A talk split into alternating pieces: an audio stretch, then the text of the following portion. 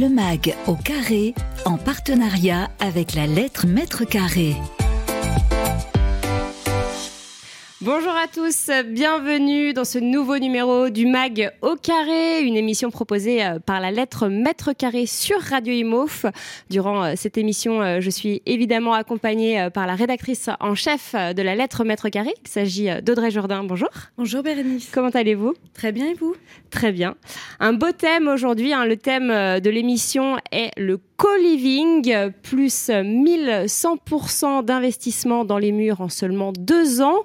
Alors on en parle de plus en plus, hein. c'est un véritable phénomène de mode avec une demande toujours plus forte, un taux d'occupation très élevé. On va, on va, le voir justement euh, plus en détail euh, durant cette émission. Alors euh, justement, c'est un mode de vie qui séduit de plus en plus de locataires avec des profils assez variés. Pour en parler justement, j'accueille deux invités en plateau. Joseph-Marie Absil, bonjour. Bonjour. Directeur associé d'Audacia. Exactement. Et Julie Mambrib, bonjour. Bonjour directrice du développement immobilier géré Île-de-France d'ICAD Promotion. Exactement. Alors, avant tout, pour bien commencer euh, l'émission, nous allons euh, déjà expliquer euh, ce qu'est le co-living, pour ceux qui ne le savent pas encore, hein, et faire le point justement sur son marché. C'est parti, c'est l'édito d'Audrey. Le MAG au carré, l'édito d'Audrey.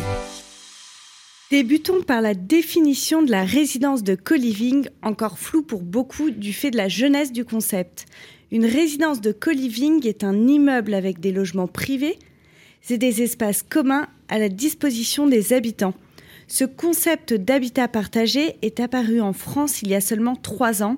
En moyenne, une résidence de co-living dispose d'une surface de 1150 m2, offre 40 logements privés et propose un loyer de 750 euros par mois. Poursuivons sur l'expansion du co-living que l'on peut qualifier de spectaculaire. D'abord, le parc de résidences de co-living s'est considérablement étendu en trois ans. En France, près de 180 résidences de co-living se sont ouvertes entre 2019 et 2022, ce qui représente 7000 lits. Et excellente nouvelle pour notre industrie, les prévisions annoncent 100 nouvelles résidences en 2022, c'est plus de 3000 logements. Ensuite, les investissements dans les murs de résidences de co-living s'intensifient fortement.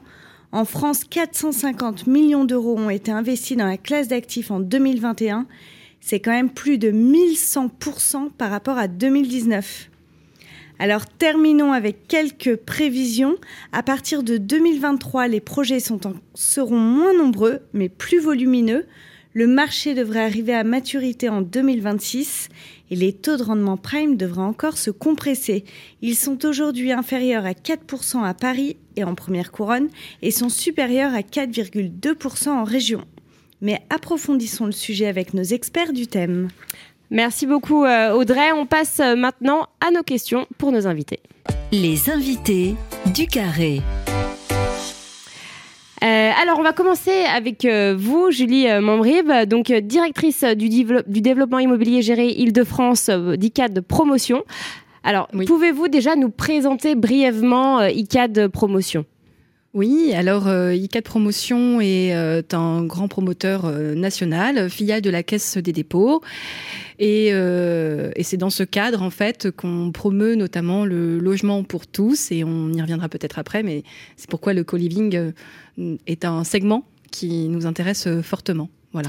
Alors justement, euh, ça, vous intéresse et vous allez euh, continuer à vous y intéresser, hein, puisque euh, vous allez donc multiplier les projets de résidence de co-living, c'est ça, dans les, dans les trois ans à venir, si je ne me trompe oui, pas? Tout à fait.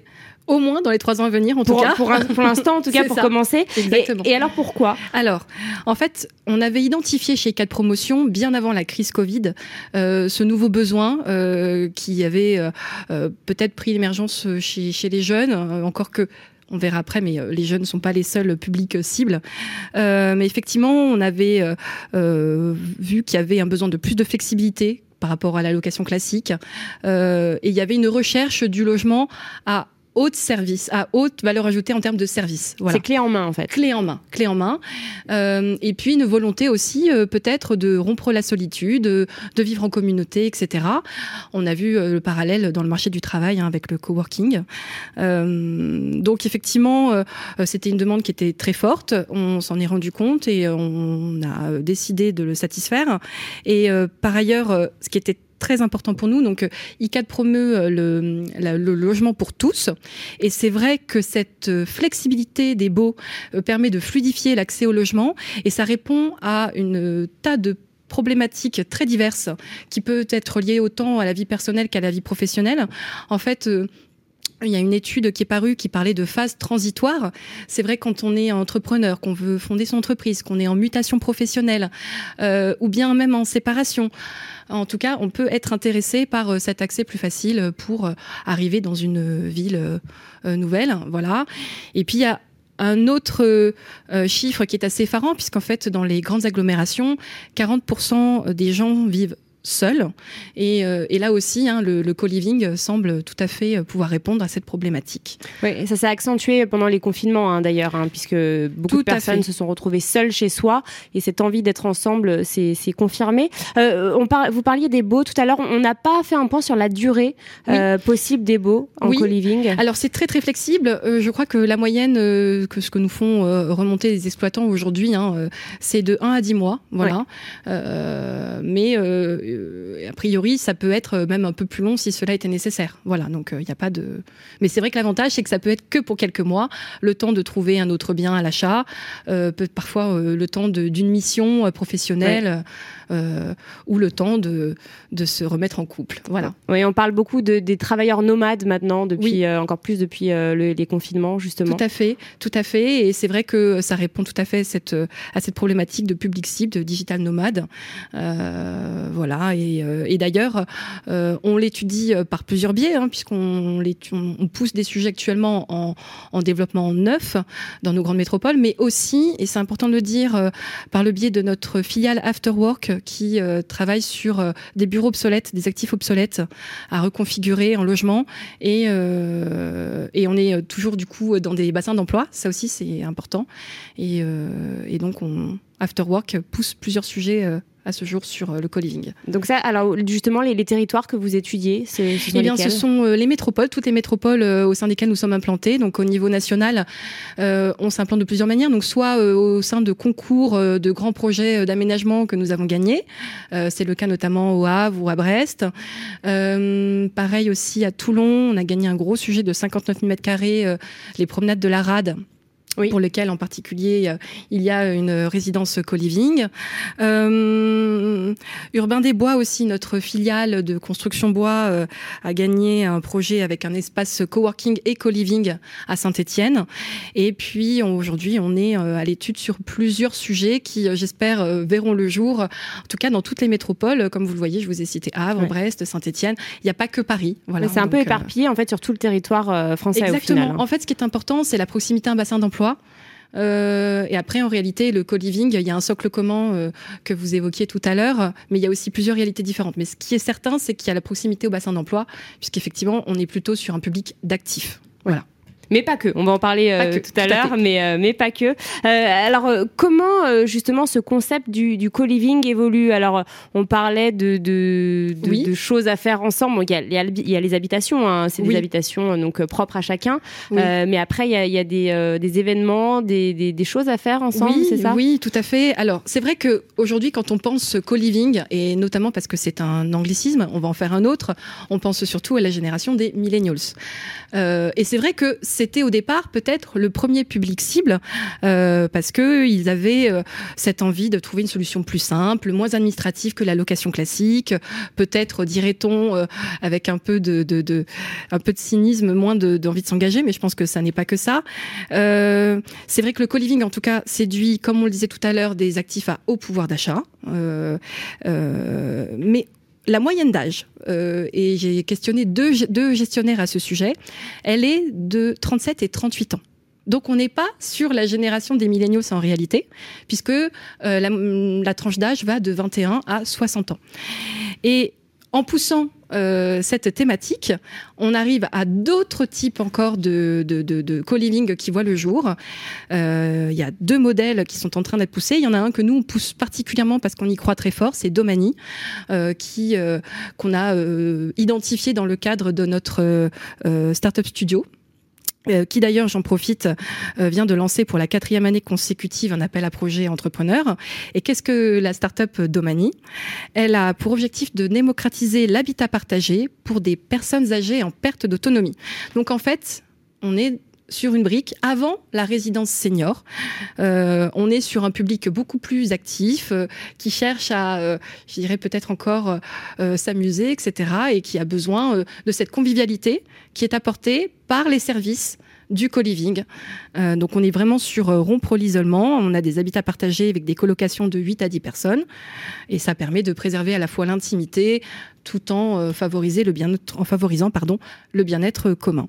Donc il s'agit d'un sous-segment du co-living. Entre autres. Voilà, donc ça c'est un des sous-segments qui existent. Euh, il y a d'autres euh, modèles encore qui sont encore poussés, mais ce qui est intéressant aussi, il y a un bailleur euh, social I3F qui est en train de réfléchir à pousser un modèle en, en co-living social. D'accord. Et là aussi, cela peut être intéressant parce que ça permettrait peut-être aussi d'envisager des projets à moyen terme mixtes en répondant au code part social sur les communes carencées notamment.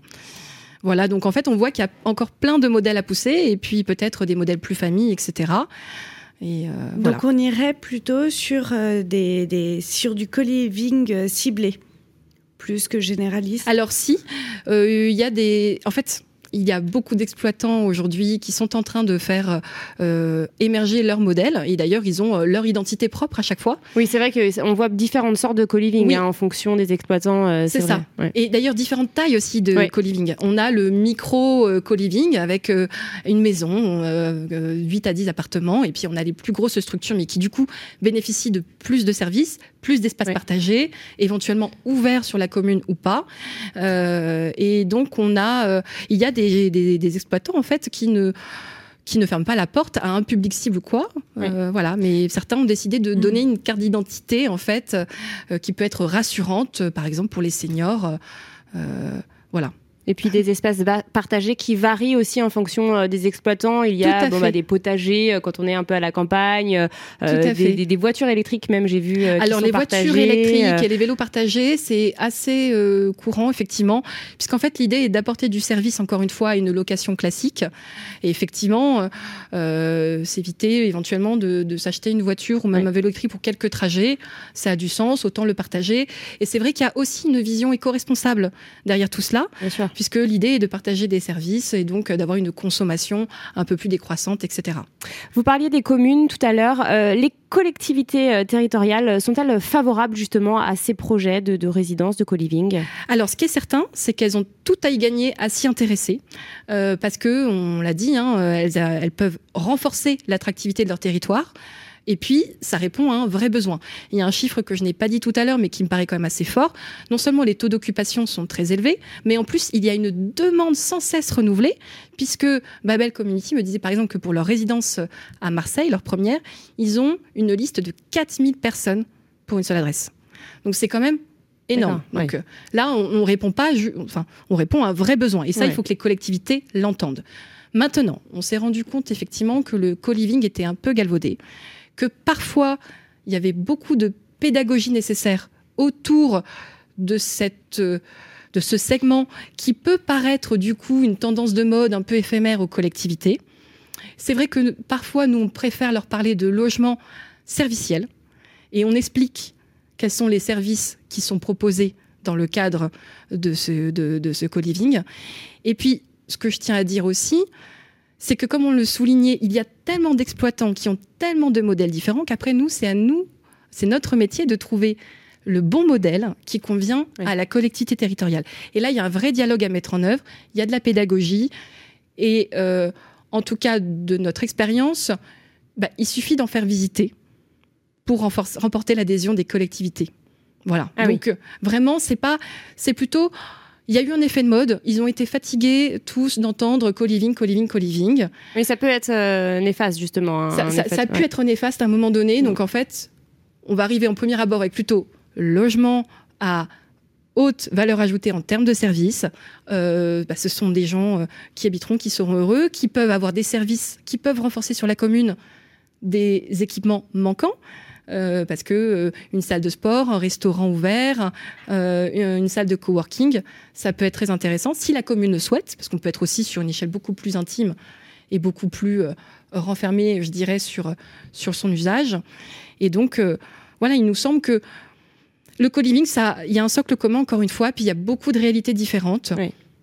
Et c'est pour ça qu'il y a un vrai dialogue à avoir avec les collectivités locales pour trouver le bon modèle au bon endroit qui, euh, qui permettra de, satisfaire tout le monde. En tout cas, euh, baisser sa consommation et donc son empreinte carbone, euh, ça pourra intéresser, à mon avis, euh, beaucoup, de, beaucoup de communes. Tout à fait. Merci beaucoup, Julie Mambrib. On va passer à vous maintenant, Joseph-Marie Absil.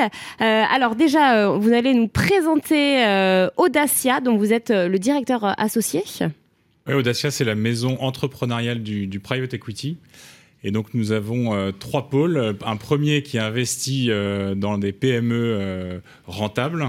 Un deuxième pôle qui est du venture capital. derrière cet anglicisme, il y, a, plusieurs équipes. Une qui investit dans des startups de, du domaine quantique, une autre dans des startups du domaine spatial, et puis une dernière dans des, dans des startups plutôt du domaine des énergies nouvelles, etc. Et puis un dernier pôle hein, qui est le pôle immobilier que je dirige, euh, et qui, qui s'est spécialisé euh, dans l'investissement dans des résidences de co-living, dans des murs de résidences de co-living. D'accord. Euh, et alors pourquoi cette euh, spécialisation? Alors, Pourquoi cette spécialisation? Eh bien parce que euh, lorsque nous sommes arrivés sur le, lorsque moi je suis arrivé pardon chez euh, chez Audacia, euh, on a un fondateur qui qui a la particularité de, qui a une forte ADN pour la le, pour dénicher des, des, nouveaux concepts ou pour aller débroussailler des nouvelles choses ou des choses existantes à rajeunir, etc. Et donc lorsque on a créé ce pôle immobilier, eh bien l'objectif était de, trouver un, produit un peu nouveau et surtout de répondre à un à une demande. Et donc c'est comme ça qu'on a regardé différents sujets et on est, on est tombé sur ce sujet euh, vraiment euh, résidentiel en se disant que euh, le co-living pouvait être une solution au problème de logement évoqué tout à l'heure par, par Julie. Donc vous voyez ça vraiment comme véritablement comme une solution justement. On sait qu'il y a un, gros manque de logement en France. vous avez récemment acquis une résidence à Reims, une résidence de co-living pour 20 millions d'euros. Pourquoi cette acquisition? Pourquoi à Reims? Alors parce que, comme le disait Julie, effectivement, euh, le co-living n'est pas réservé à une caste de, personnes et c'est pas réservé aussi à la région parisienne. Alors si on a commencé par investir à Paris en achetant une résidence de, co-living à Vanves, d'ailleurs on l'inaugure euh, euh, le 30 juin, euh, eh bien en fait notre, objectif c'est d'investir dans toutes les grandes villes françaises, en tout cas en priorité, parce qu'après il y a 7 millions de personnes qui, qui, vivent dans la solitude et il y en a de mémoire une 30, 35% je crois qui ont entre 16 et 45 ans, un truc comme ça. Donc, euh, en fait, il y a une demande qui est énorme. Alors, on sortira pas tous les gens de leur solitude mhm. parce qu'ils le veulent pas tous d'abord. Oui, il y en a qui sont bien dans leur solitude. exactement, exactement. Euh, mais en revanche, euh, on, on, compte planter notre drapeau euh, dans, en priorité dans les, dans les grandes villes. Et donc, euh, Reims, c'était une très belle opportunité. C'est, euh, une résidence qui sera en plein centre de Reims, dans un quartier très, très actif, avec à la fois, c'est vraiment des quartiers qu'on aime bien, dans lesquels il y a évidemment ce sujet résidentiel, mais il y a aussi un pôle tertiaire. C'est à côté de la gare, c'est à côté du centre historique de Reims. Oui, c'est magnifique d'ailleurs. C'est magnifique, ouais. Euh, du coup, donc vous croyez en l'actif de, enfin en cette classe d'actifs, hein, en l'avenir de cette classe d'actifs. Euh, Qu'est-ce que vous imaginez euh, pour la suite? Alors, je peux être très original après ce que vient de dire euh, Julie, mais je, je, partage à 100% son point de vue, donc je suis content parce que du coup, on va pouvoir acheter plein de programmes d'ICAD. bah voilà. nickel. Donc c'est très bien qu'on se voit.